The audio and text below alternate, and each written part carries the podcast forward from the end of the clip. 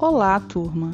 Estamos começando o podcast Vida Equi, da disciplina Clínica Médica de Equinos, ministrado pelo professor Tiago Fernandes. E hoje iremos falar sobre encefalite equina do leste, oeste e venezuelana, abordando sobre definição, diagnóstico e tratamento. Para este episódio, contaremos com a participação de Carla Cristina, Maiara Prado, Maria Lisivânia e Ada Coura.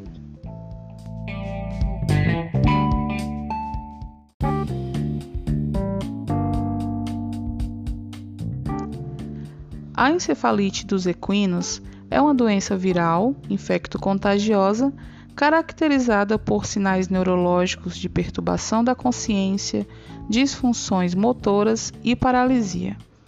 É uma doença zoonótica transmitida por mosquitos, onde podemos citar o Culex, Aedes, Anopheles e Culiseta.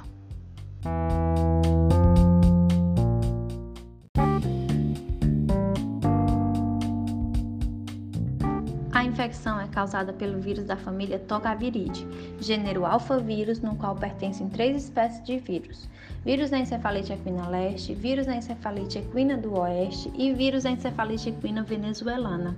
Na transmissão dessa doença, as aves migratórias desempenham um papel importante no ciclo de manutenção da encefalite equina.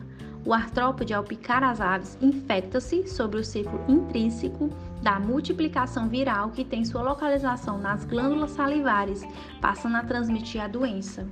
Os equinos, ao serem picados, propiciam a replicação do vírus no ponto de inoculação e, a seguir, por viremia, atinge o sistema nervoso central, infectando os neurônios, causando degeneração. As meninges são atingidas e podem apresentar congestão, edema e infiltração celular dando início então os sinais nervosos como perturbação da consciência, disfunção motora, ranger de dentes, depressão, ataxia, andar em círculo, andar a esmo, pressão da cabeça contra objeto, hiperexcitabilidade, paralisia, anorexia e em curso final, embotamento dos sentidos, com cabeça baixa, orelha caídas, pitose labial e protusão da língua.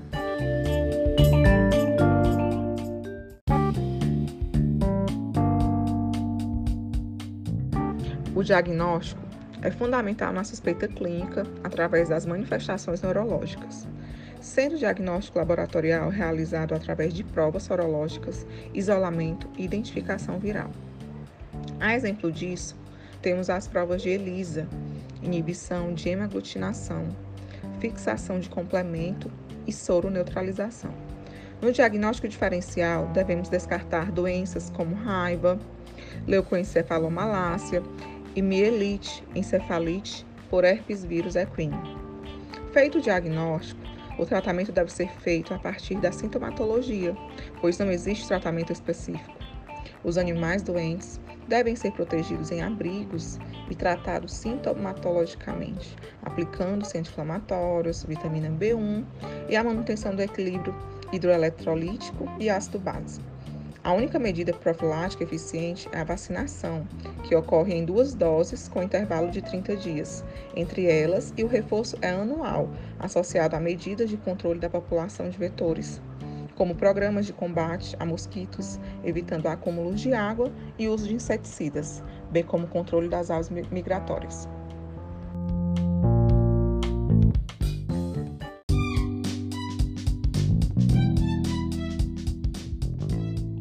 Bom, turma, esse foi o nosso podcast sobre encefalite equina, uma doença zoonótica de caráter emergente, de rápida disseminação, infectocontagiosa e de notificação obrigatória, que causa sinais nervosos, isso devido à inflamação a nível cerebral, meningia e medular.